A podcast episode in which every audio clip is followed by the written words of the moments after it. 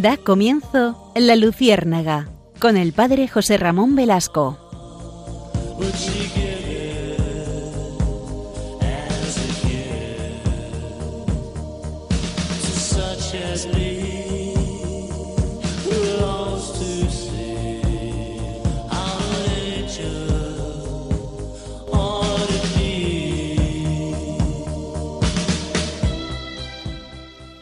Corría el año 492.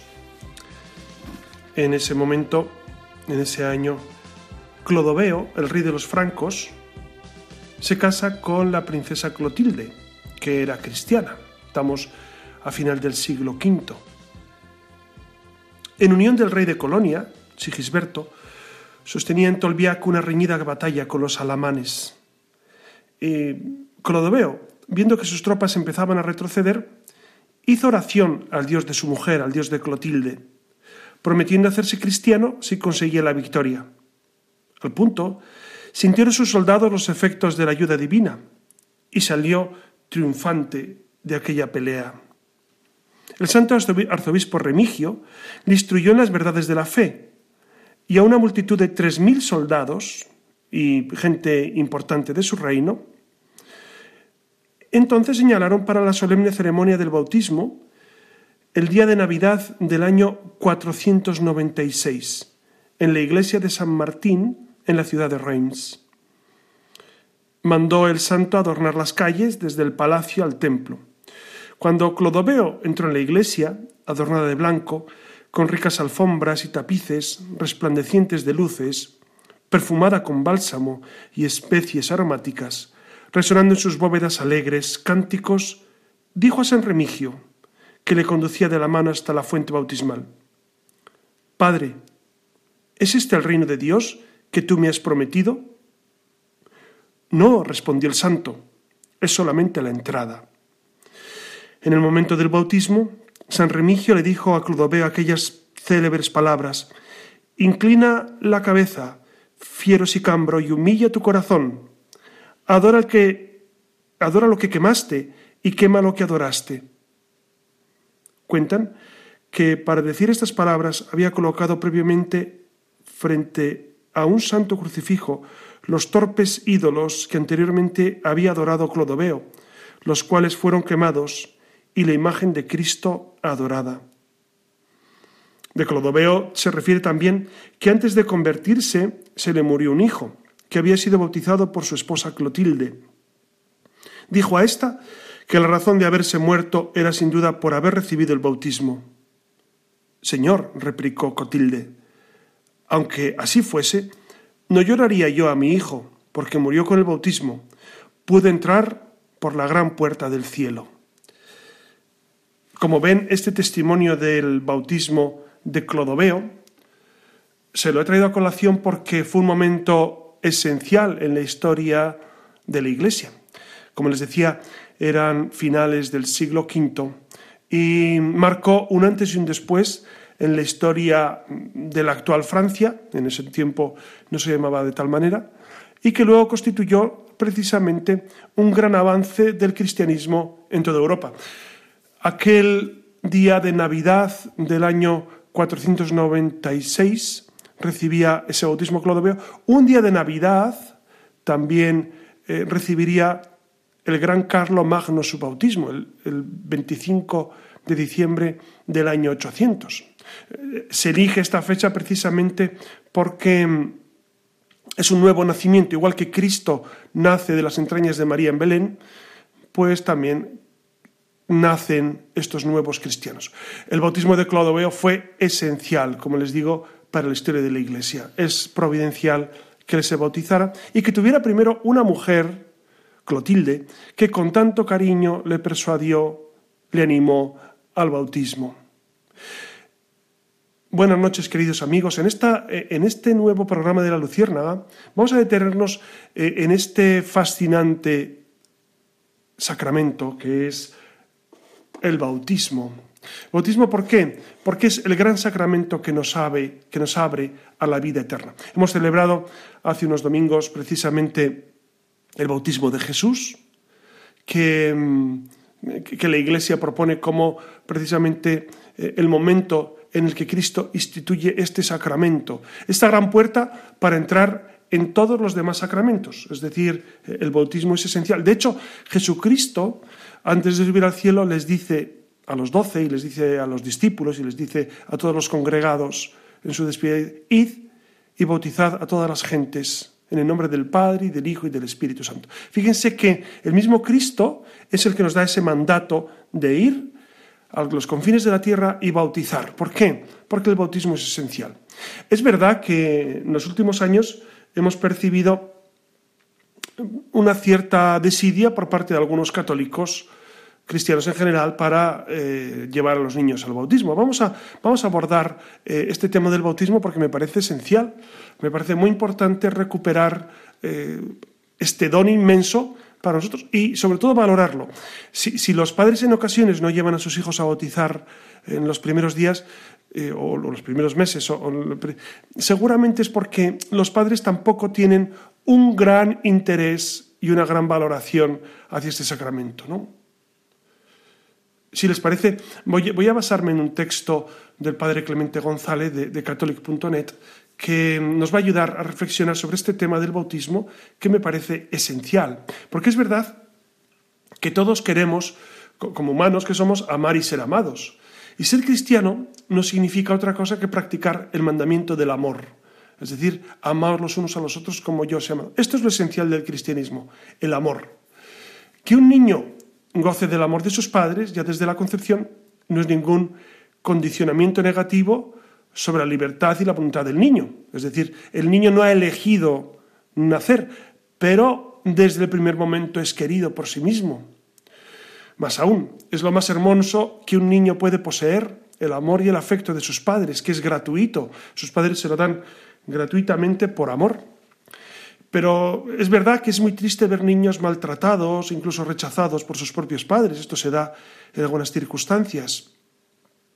¿Por qué entonces ser el amor de Dios un mal para el nuevo bautizado? ¿Cómo va a ser un mal bautizar al niño? ¿Cómo va a ser algo que le puede perjudicar? Gozar del amor de Dios es lo máximo que se puede pedir. Y nosotros no tenemos el derecho de privar a nadie del don de ser amado. Por eso el bautismo es esa gran puerta que nos introduce en el gran don del amor de Dios. Es una puerta de encuentro con Cristo, es el fundamento de toda la vida cristiana.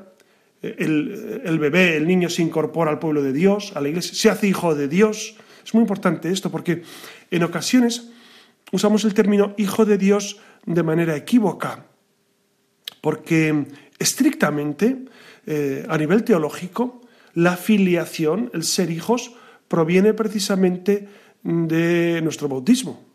Eh, Dios Padre solo tiene un hijo, que es Jesucristo, que es el engendrado, el engendrado desde toda la eternidad, porque es consustancial al Padre. Pero este Hijo, Jesucristo, eh, viene al mundo, viene a nosotros, se encarna, nos salva del pecado y nos hace a todos hijos de Dios si entramos por el bautismo. Si no hay bautismo, no se puede hablar en estricto sentido de hijo de Dios. Es decir, esto es muy importante. Hablaríamos de criatura de Dios, que no quiere decir que Dios no quiera a los no bautizados, por supuesto. El amor de Dios es infinito. Y dice San Pablo, y Dios quiere que todos los hombres se salven y lleguen al conocimiento de la verdad. Pero el término hijo de Dios con propiedad solo debe ser aplicado a los bautizados. Esto es muy importante porque en ocasiones escuchamos eh, muchas ambigüedades sobre este tema, sobre decir, todos somos hijos de Dios. Teológicamente no, teológicamente no. No se puede sostener eso. Se puede sostener, Dios quiere a todos, sí, pero la filiación llega por el bautismo. Es verdad que hoy en día eh, la costumbre de bautizar a los niños eh, pues necesita ser reforzada, pero es necesario recordar que la Iglesia, a través del bautismo, pues ofrece a los niños grandes dones. Por eso a la Iglesia también le preocupa que los niños sean educados en la fe. Por eso se pregunta en el sacramento del bautismo tanto a padres como a padrinos si quieren realmente que su hijo o su ahijado reciba el bautismo, porque se comprometen a educarlo en la fe. De hecho, Imagínense, si alguien lleva a un niño a bautizar y nadie se compromete a educarlo en la fe, porque puede ser que los padres no quieran, porque no saben o no pueden. Bueno, pues para eso están los padrinos. Pero si dicen, no, los padrinos tampoco están dispuestos a educar en la fe, pues entonces no se puede bautizar. Necesitamos alguien que responda de esa fe, alguien que responda de esa criatura.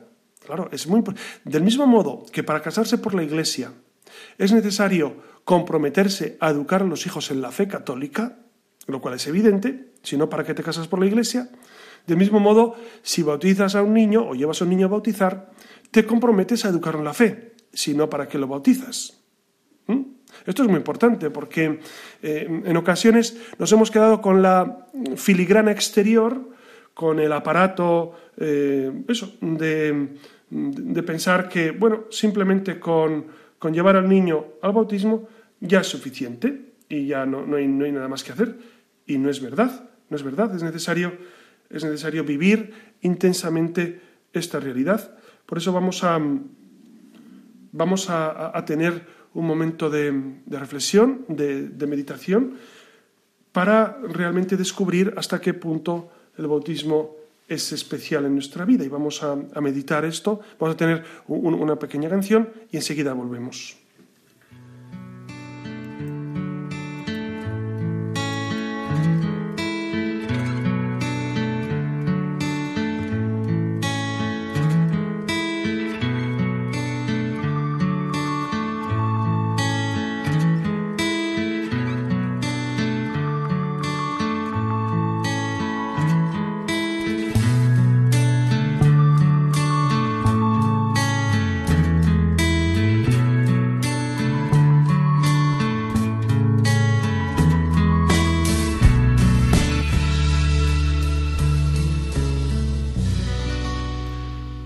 Y continuamos con estas reflexiones sobre el sacramento del bautismo, que como les decía al inicio, es un don inestimable de la Iglesia. Ah, hay una cita esencial que debemos recordar de San Juan, cuando dice, quien no nace del agua y del Espíritu no puede entrar en el reino de Dios. Esto se lo dice a Nicodemo. Es como sabéis, como saben ustedes, eh, es necesario, es imprescindible el bautismo para entrar en la vida eterna. ¿no? Las objeciones contra el bautismo de los niños, es decir, las, objeciones que proponen algunos padres o algunos, incluso algunos teólogos, ¿no? sobre el bautismo de los infantes, proceden, yo creo, de una triple ignorancia. primero, se ignora cuáles son los bienes del bautismo, se ignora la palabra de Dios y se ignora la práctica de la Iglesia. Por eso vamos a ir eh, desentrañando estas dificultades que, que algunos han propuesto. Primero, ¿qué ganamos con el bautismo? ¿Qué, se nos da en el bautismo? Bueno, pues entonces lo primero, lo primero que se nos ofrece es, como les decía eh, anteriormente, el bautismo nos hace hijos de Dios. Esto viene en Gálatas 4, 5, nos hace hijos de Dios. El bautismo es la fuente de la vida nueva en Cristo la vida nueva en Cristo. Es decir, nosotros nos incorporamos a Cristo y tenemos una vida nueva. En Hechos, en Hechos 2.38, nos dice que el bautismo nos limpia del pecado original. ¿Qué es el pecado original? Pues es ese pecado que eh, contrajeron nuestros primeros padres, Adán y Eva, y que nosotros hemos heredado. Claro, algunos ante esto eh, me dicen, y, y, a ustedes también les pueden replicar, bueno, pero es que eso del pecado original es como una metáfora, ¿no? Es como una, mm, una leyenda. No, no, no. Es una realidad. Es una realidad. Y es necesario recalcar que si no hubiese habido pecado original, ¿para qué Jesucristo ha venido al mundo y ha muerto por nosotros? No tiene ningún sentido. Claro, yo entiendo a las personas que dicen, es difícil de comprender, por supuesto. Por supuesto que es un misterio. Por supuesto que no es sencillo comprender. Pero como tantas cosas en nuestra fe, es decir, ¿la Trinidad es sencillo de comprender? Hombre, pues hemos hecho una reflexión teológica sobre la Trinidad, pero claro, que tres sean uno, eso es muy difícil, o sea, imposible a nivel humano. Dios sí. Por lo mismo, eh, al inicio, esa primera pareja que estaba eh, unida íntimamente a Dios, que tenía no solamente el don de la gracia, que es la inhabitación de la Trinidad, sino los dones preternaturales, que es la eh, omnisciencia, es decir, conocer todo, la impasibilidad, que no podían padecer, la inmortalidad, que no podían morir, etc. Claro, todos esos dones se les arrebatan en el momento en el que ellos ofenden gravísimamente a Dios. ¿no? Fíjense que, del mismo modo el pecado de los ángeles también nos sobrecoge, que fue previo al pecado de Adán y Eva. El pecado de los ángeles es, es no querer obedecer a Dios. Yo no, sé, yo no se pregunta, pero ¿cómo es posible, teniendo la experiencia de Dios tan intensa que tenían los ángeles e incluso Adán y Eva, ¿cómo es posible que hayan ofendido gravemente a Dios? Bueno, pues es relativamente sencillo explicarlo desde el punto de vista de la libertad. Adán y Eva, igual que los ángeles, eran libres de elegir o no elegir a Dios. Fíjense, hoy en día seguramente nos sorprendemos de muchas personas que, mm, que rechazan a Dios, incluso que odian a Dios, lo cual es, es sobrecogedor. ¿no? Que haya personas que odian a Dios, uno nunca se acaba acostumbrando a esto, pero las hay. No olviden, no olviden que, para que una persona sea declarada mártir, es necesario justificar que fue asesinado por odio a la fe. Odio. Y uno dice, pero, pero ¿qué le ha hecho ese pobre cura, esa pobre religiosa? Odian la fe. Hay una foto que a mí me ha impresionado siempre muchísimo y es la fotografía de varios milicianos que en el Cerro de los Ángeles, eh, en julio del 36, de 1936, querían fusilar al, Sagrado Corazón de Jesús, que es de piedra, como saben, o era de piedra el que, el que estaba y tumbaron, ¿no? Era de piedra. Y hay una foto de unos milicianos apuntando con sus rifles al Sagrado Corazón. Claro, eh, uno piensa, bueno, pues es ridículo, ¿no? Primero que no alcanzan las balas tan lejos y segundo, eh, si alcanzan, pues no le van a hacer mucho daño porque es, es una imagen, una escultura de piedra inmensa. Pero es el dato, es el gesto, es el odio a Dios manifestado pues en esos hombres que que mm, fusilaron de alguna manera, por decir así, el Sagrado Corazón. Bueno, hay una anécdota muy, muy bonita en esto, que se la voy a contar, ya que estamos hablando del Sagrado Corazón.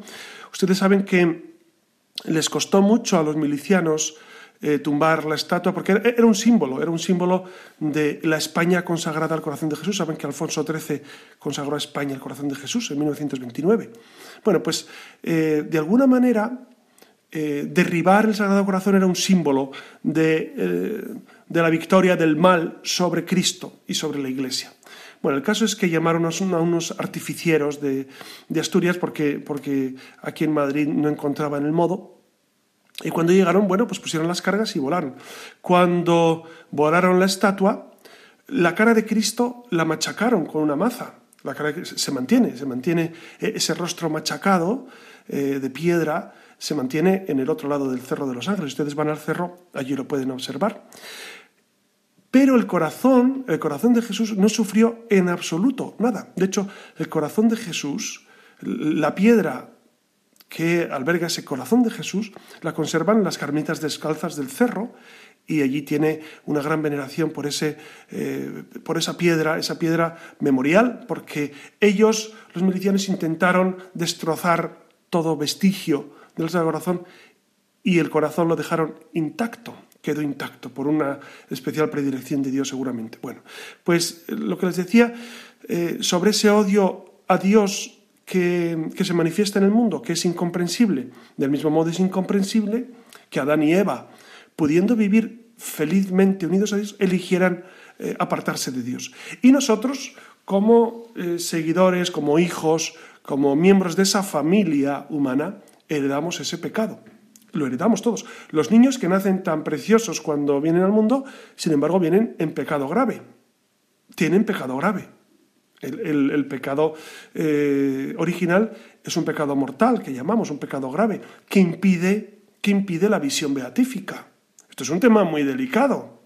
Ustedes saben que durante muchos siglos la Iglesia ha debatido con este tema de qué ocurre con los que no son bautizados con los que no han recibido el bautismo. Luego, luego vamos a incidir en ello, pero que sepan que es un problema teológico de primera magnitud, porque claro, eh, decir alegremente, no, se van todos al cielo. Bueno, esto yo lo he escuchado, pero claro, eh, teológicamente no tiene, no tiene, mm, digamos, respaldo. Porque, claro, si todos vamos al cielo, ¿para qué Jesús muere en la cruz? ¿Para qué nos dice id y, evangelizad, id y predicad, id y bautizad a todos los hombres?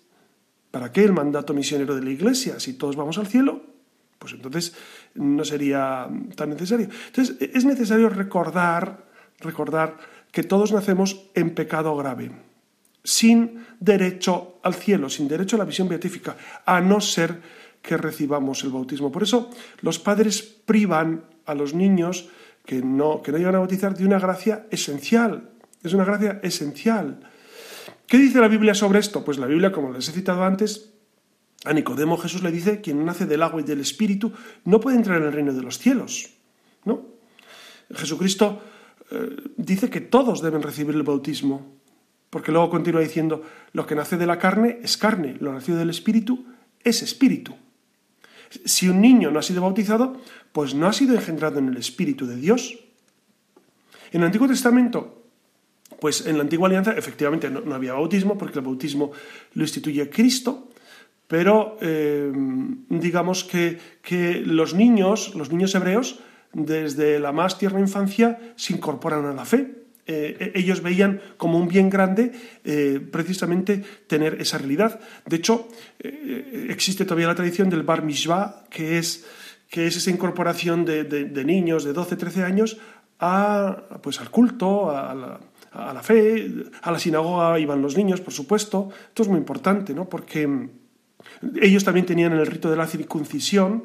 Recuerdan que Jesucristo también fue circuncidado como un signo de eh, entrega al Señor, de estar marcado para el Señor. Entonces, eh, en, el mundo judío esto se vivía intensamente. Desde, desde el, momento de nacer, eh, el niño estaba entregado a Dios, circuncidado, presentado al Señor. ¿no?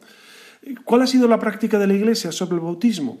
Pues miren, en un inicio es verdad que la mayoría de los bautizados eran adultos, no era posible de otra manera porque era una iglesia de convertidos. Es decir, poco a poco los apóstoles fueron predicando y, fueron eh, bautizando a adultos porque eran los que eh, recibían la palabra.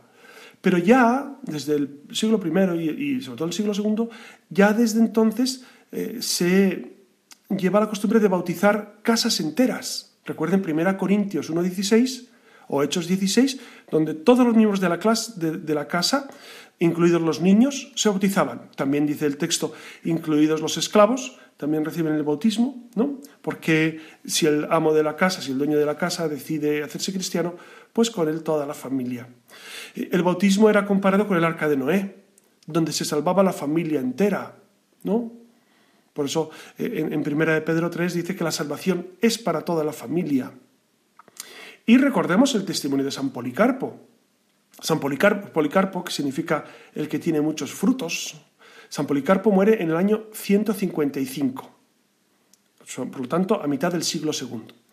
En el momento de su martirio, cuando se le pide abjurar de su fe en Cristo, él atestigua, hace 86 años que le sirvo, difícilmente podría haber dicho eso si no hubiese sido bautizado desde niño.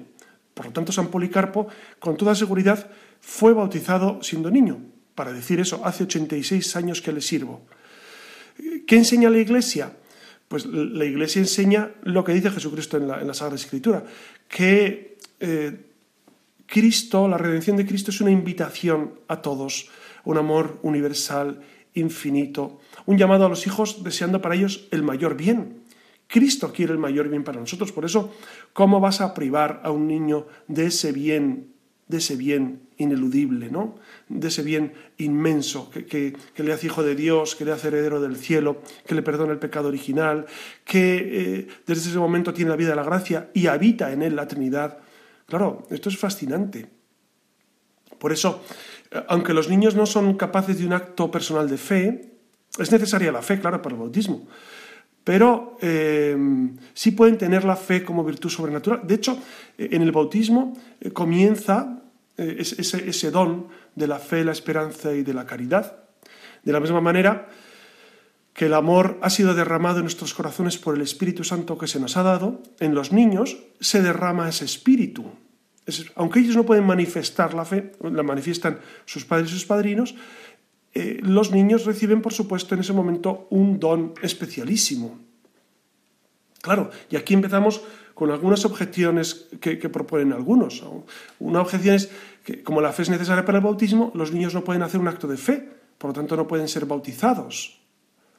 Es verdad que los niños no tienen esa capacidad para hacer ese, acto de fe, pero eh, es la fe de la Iglesia la que fundamenta la fe de esos niños. La fe de la Iglesia manifestada precisamente en los padres y los padrinos. De hecho, se les pide, se les pregunta en el ritual, ¿qué pedís a la Iglesia para vuestro hijo? ¿No? Se le pregunta a padres y padrinos. Y ellos dicen, el bautismo. El bautismo. Entonces, eh, Cristo eh, por supuesto, pide la fe para sanar enfermos, pero en el, caso de los niños bastaba la fe de los padres o de la madre. Recuerden el caso de la hija de Jairo, en Marcos 5:36. Eh, pide a Jairo que tenga fe, no le pide a la niña que tenga fe para curarla.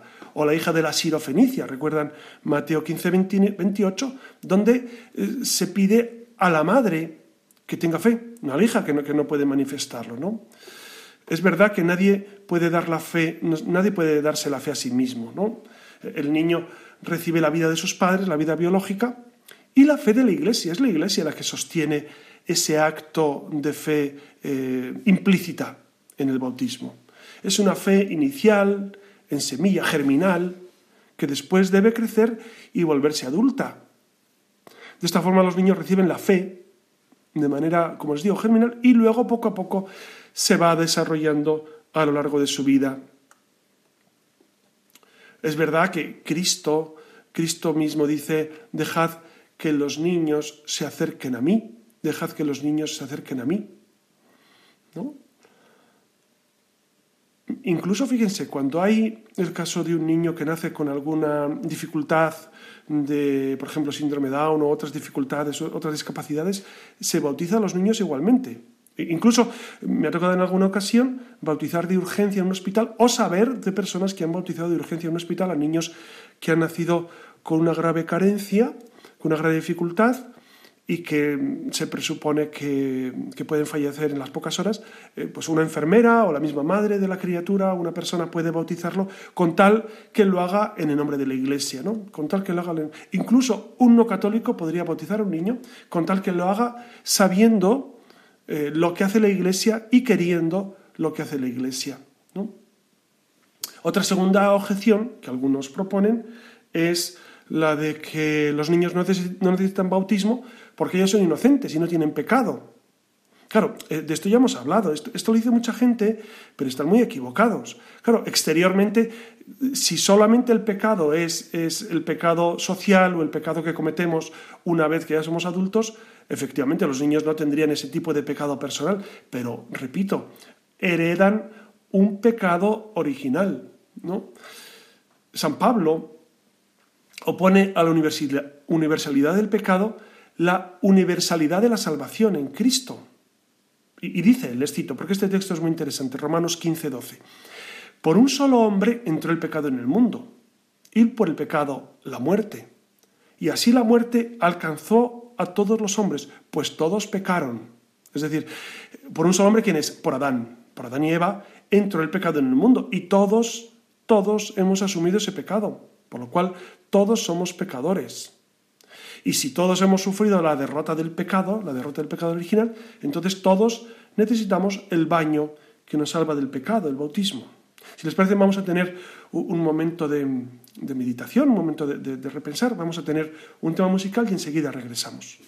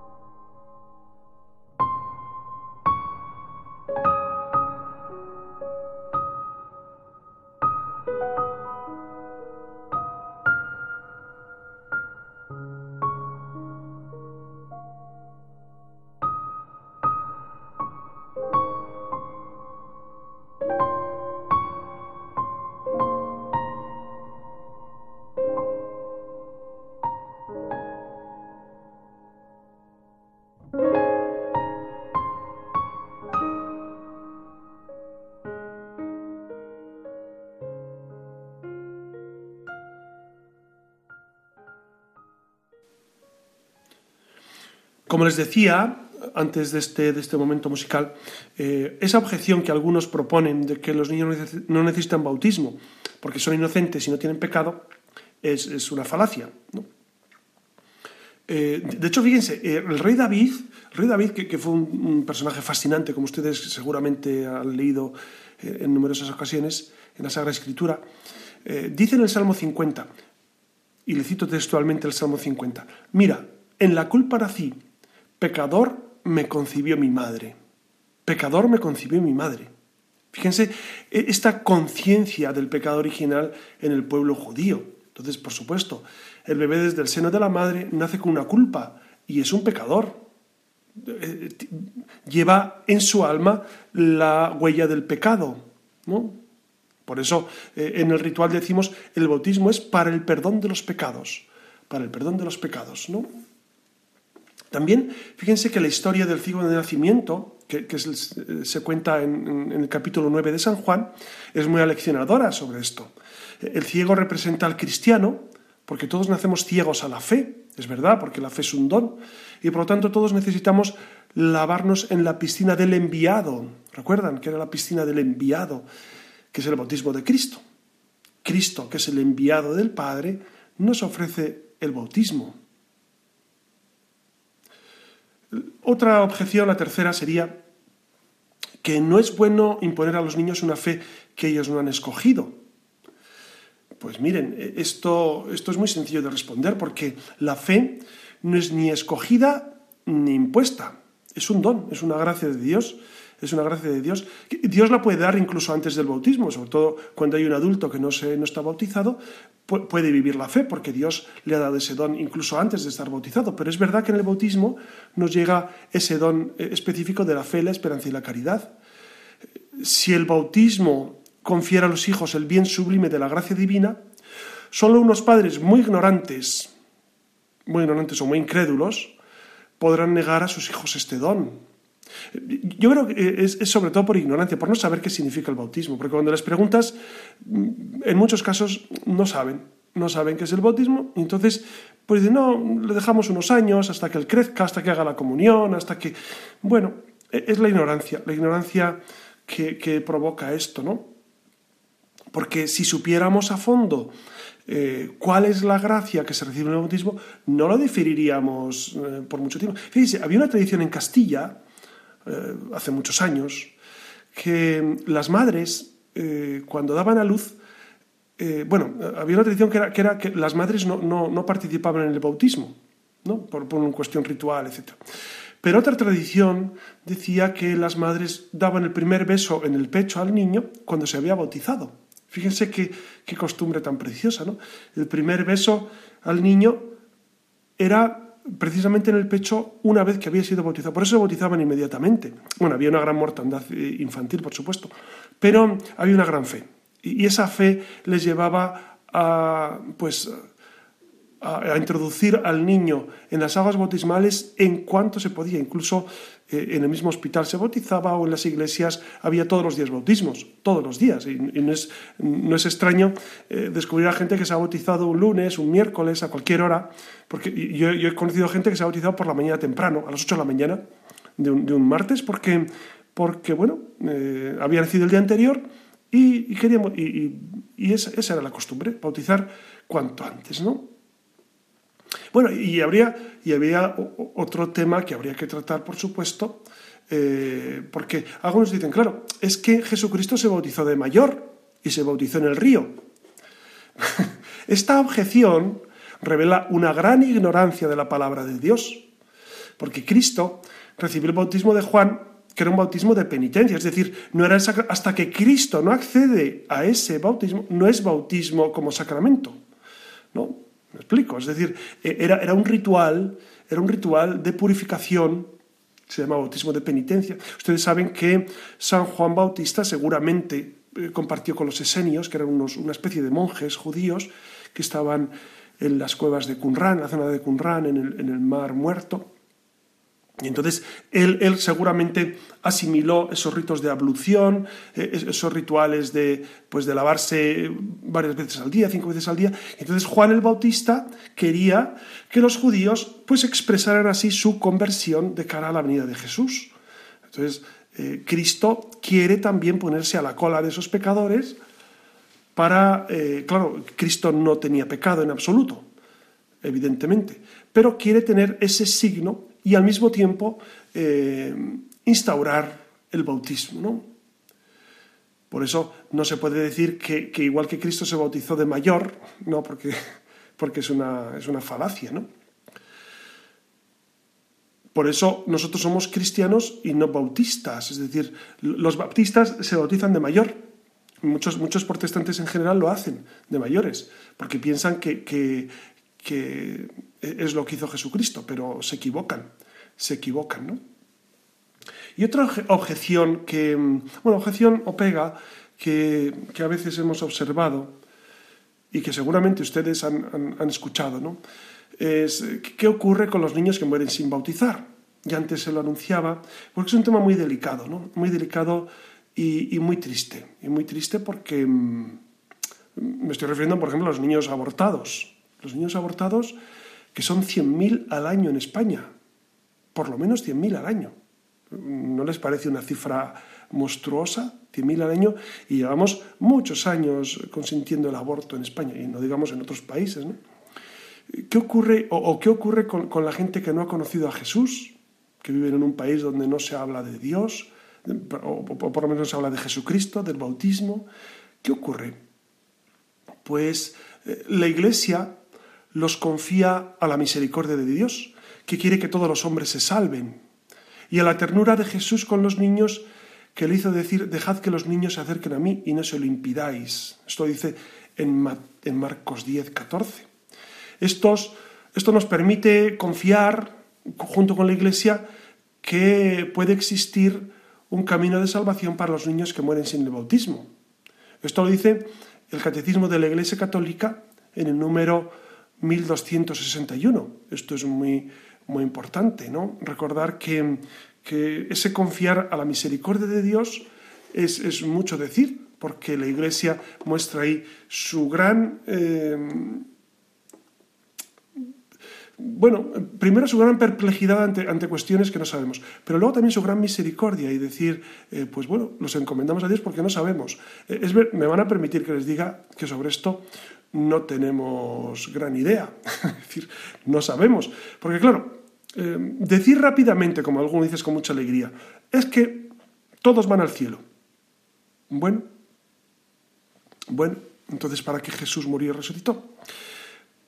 Pero los niños, por ejemplo, muertos sin bautizar, que no han tenido culpa, ¿dónde van? Pues mire, eh, en la iglesia, durante muchos siglos, se dio una solución intermedia que, no es nada descabellada, que San Agustín la defendía especialmente, ¿no? que era la del limbo de los justos. Es decir, e, es, esa especie de estado en el que los que no habían eh, cometido pecado personal y no habían sido bautizados, pues porque, porque no, no, se pudo, porque fueron abortados o porque nunca se les habló de Jesús, etcétera, etcétera, pues irían al limbo de los justos. Esto la Iglesia hoy en día lo ha superado un poco y, sigue reflexionando.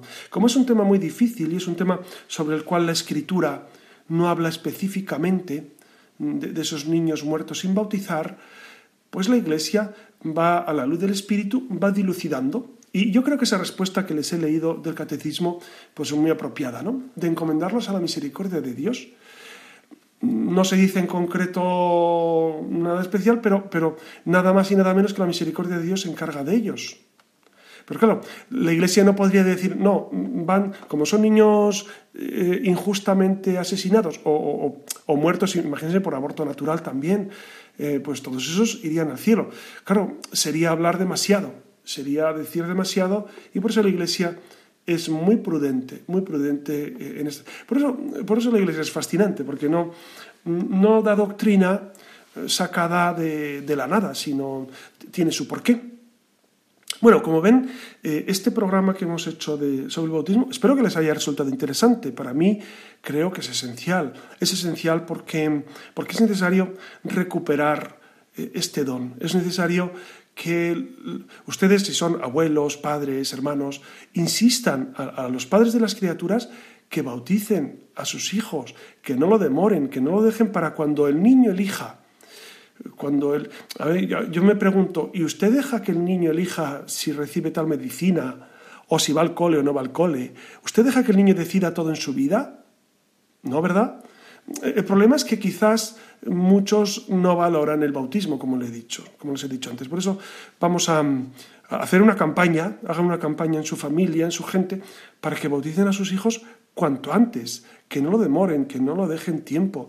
Es un cúmulo inmenso de gracias las que se reciben por el bautismo.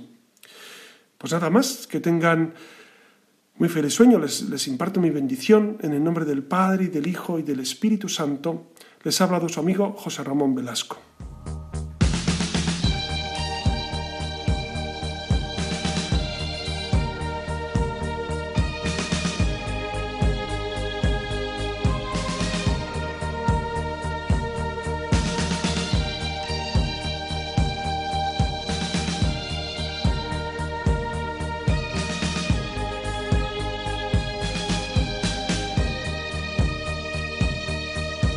Han escuchado en Radio María La Luciérnaga con el padre José Ramón Velasco.